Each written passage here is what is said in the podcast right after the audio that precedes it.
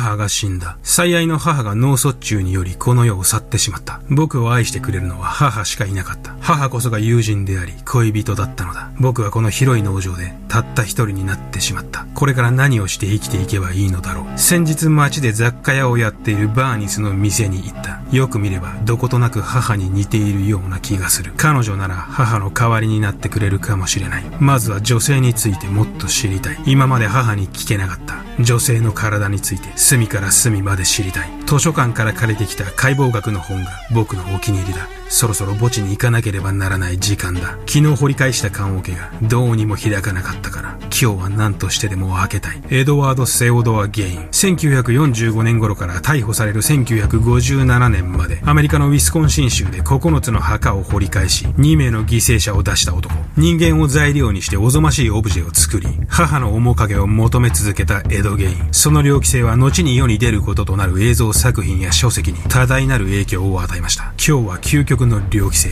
人間でオブジェを作った男。エド・ゲインにグロファイリングだ。眠れなくなっても知らないぜ。グロファイリングはご覧のグロファイラーのほか、多くのグロファイラーたちによって支えられています。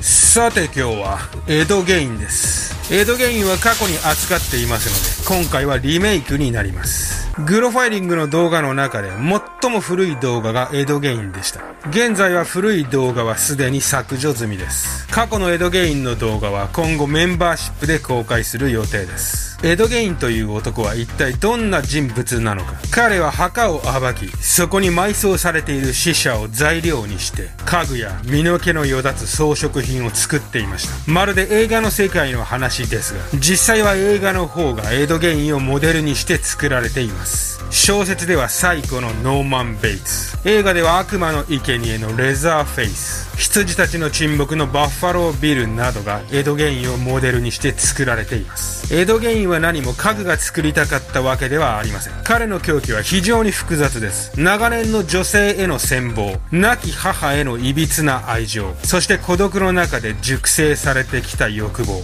これらのものが複雑に入り混じった結果エドは行動に出ます。それでは行ってみましょう。エドゲインが夜な夜な町外れの墓地に現れ墓を暴き死体を持ち帰り自宅で狂った趣味に没頭するようになったのは彼の母であるオーガスタ・ゲインが亡くなってからだと考えられています。母が手に入れた東京ドーム16個分にも及ぶ広大な農場に一人で住んでいたエドは夜になると墓に出かけていき死体を漁っていました。エドの話によると彼は3つの墓地を通算で40回以上にもわたり訪れていたといいます。墓場から持ち帰った死体を材料にしエドは一人農場でおぞましいものを作っていました。人肌のマスク9枚。頭蓋骨でできた皿。革でできた靴下。人肌で作られたボディースーツ。椅子の座面を覆う人肌。これらのおぞましいオブジェにはその艶を保つために油が塗り込まれていたといいます。エドゲインの自宅に遊びに来た近所の子供たちはこれらのオブジェを実際に見ていましたが、それらはハロウィンの仮装用の衣装や東南アジアからの変わったお土産の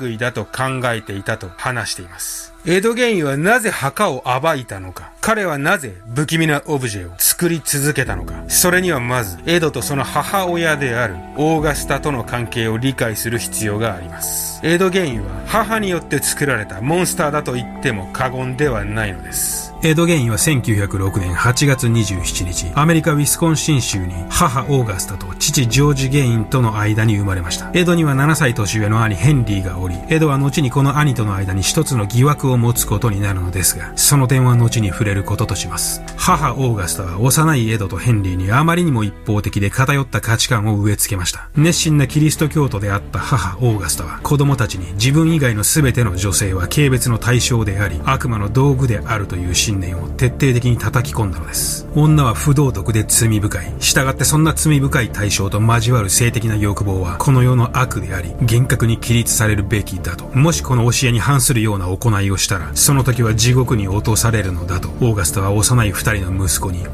込んだのです。毎日午後には聖書の中の死や殺人に関する生々しい箇所を読み聞かせ、子供たちを支配するオーガスタ。夫のジョージはアルコール依存症であり、自身もオーガスタからの部別の対象であったためそもそも子供たちを助けるというレベルにはありませんでしたこの点幼少期に母が子供に性への強烈な嫌悪感やタブー感を植え付けることは来たるべき思春期において本来なら解放されるべき性衝動を無理やり押し殺すことにつながります。そして押し殺され逃げ場をなくした衝動は形を変えあらぬ方向に暴走し始めます。ちょうど上から押さえつけられた物体がいびつに形を変え横に逃げるかのように。1914年。エドゲイン7歳の時、一家はウィスコンシン州のプレーンフィールドという田舎町に引っ越し、農場を始めます。この引っ越しは母オーガスタ曰く、都会にはびこる邪悪な影響から子供たちを守るためのものでした。最も近い隣人でも一家の農場から400メートルほど離れており、これによりエドとルーカスは、より一層社会から隔離され、オーガスタ以外の者と接する機会を減らされたのです。学校でのエドは読書は得意でしたが、その成績は平均的なものでした。弱々しく内気なエドが友人を作ろうとすると、そこには必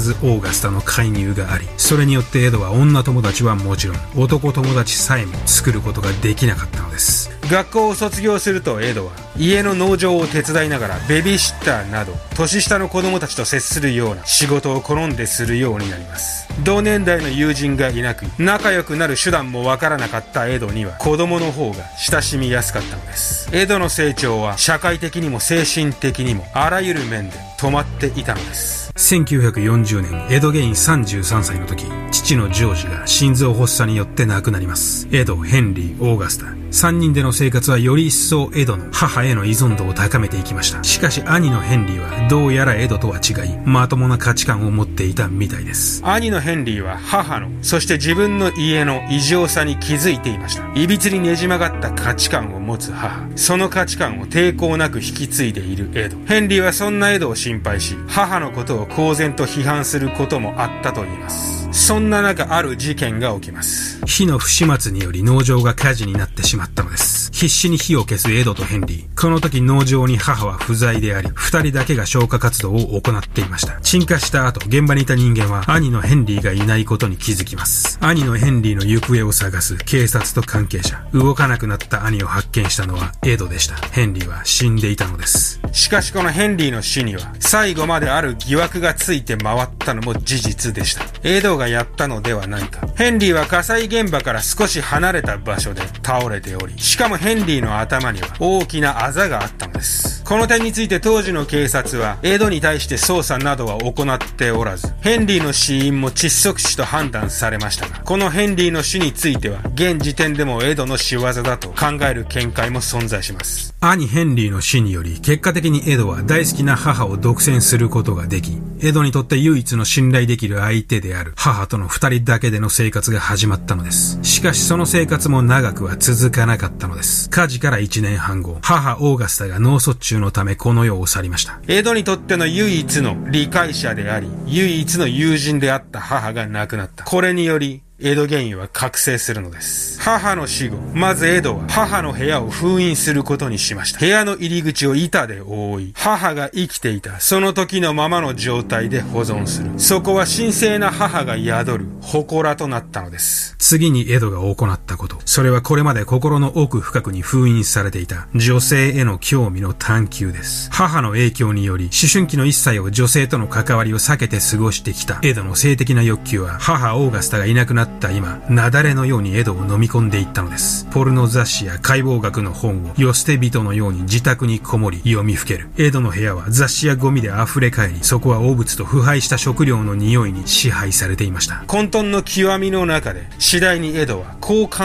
えるようになります。雑誌の中にいる二次元の女ではなく、実際の女に触れ、感じてみたい。エドゲインが新聞の死亡記事を切り抜き、まだ埋葬されたばかりの遺体を求め、墓地に通い始めたのはこの頃からです。近隣の3カ所の墓地を回っていたエド、死体を掘り起こし、パーツを集め、皮膚を剥がし、それを身につけることに無情の喜びを感じていたエドは、しばしば自分が女性になる夢を見たと言います。性の対象としての女性と母のように強い支配力を持つ女性。エドゲインにとっては女性こそが生物としての完全体だったのかもしれません。エドは性転換を望んでいたと言いますが、まだ技術的にも一般化していない性転換手術。そこでエドが考え出したのがウーマンスーツでした。盗んできた人肌で作った全身を覆うウーマンスーツを着て、女性になったエドは夜な夜な墓地に繰り出しました。1954年、この年エド・ゲインは初めての殺人を行います。エドがこれまで没頭してきた墓荒らしとおぞましいオブジェ作りは極めて猟奇的ですが、彼は殺人に魅了されていたわけではありません。エドが欲していたのは動かない人間の体でした。その点において大地が凍てつくほどの冬の厳しい寒さはエド・ゲインの行動を変えました。硬くなった土を掘り起こすことができなくなったエドは死体欲しさにとうとう一線を越えたのです。その日、営業を終え店じまいをしている酒場の店主であるメアリー・ホーガンが床に血痕を残したまま姿を消しました。この事件はその後3年間未解決のままでしたが、逮捕後エドはメアリー・ホーガン殺害につき自白しています。そして1957年、エドは金物屋の経営者であるバーニス・ワーデンを店で銃殺します。もっともこの時エドが買った商品の伝票の控えは、その場に残されたまま、警察をエドの自宅に導く重要な証拠となりました。エドの自宅に踏み込んだ警察は、まるで鹿のように針から吊るされ、血抜きされた首のないバーニスを発見します。逮捕されたエドは、初めは完全黙秘を貫いていましたが、数日も経つと警察の厳しい尋問に耐えられなくなり、すべてを自白します。農場に一人で住む、少し変わってはいるが、無口で無害な男だと信じられていたエドの逮捕には、街中が騒然となり、エドが起こした極めて猟奇的な事件は世界中の記者をウィスコンシン州の小さな田舎町、プレーンフィールドに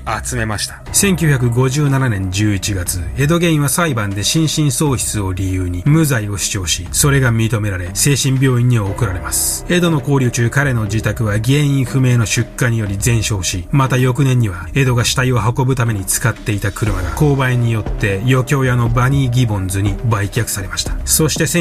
1984年、事件から27年後、77歳になったエド・ゲインは、面倒た精神衛生研究所で自然死しています。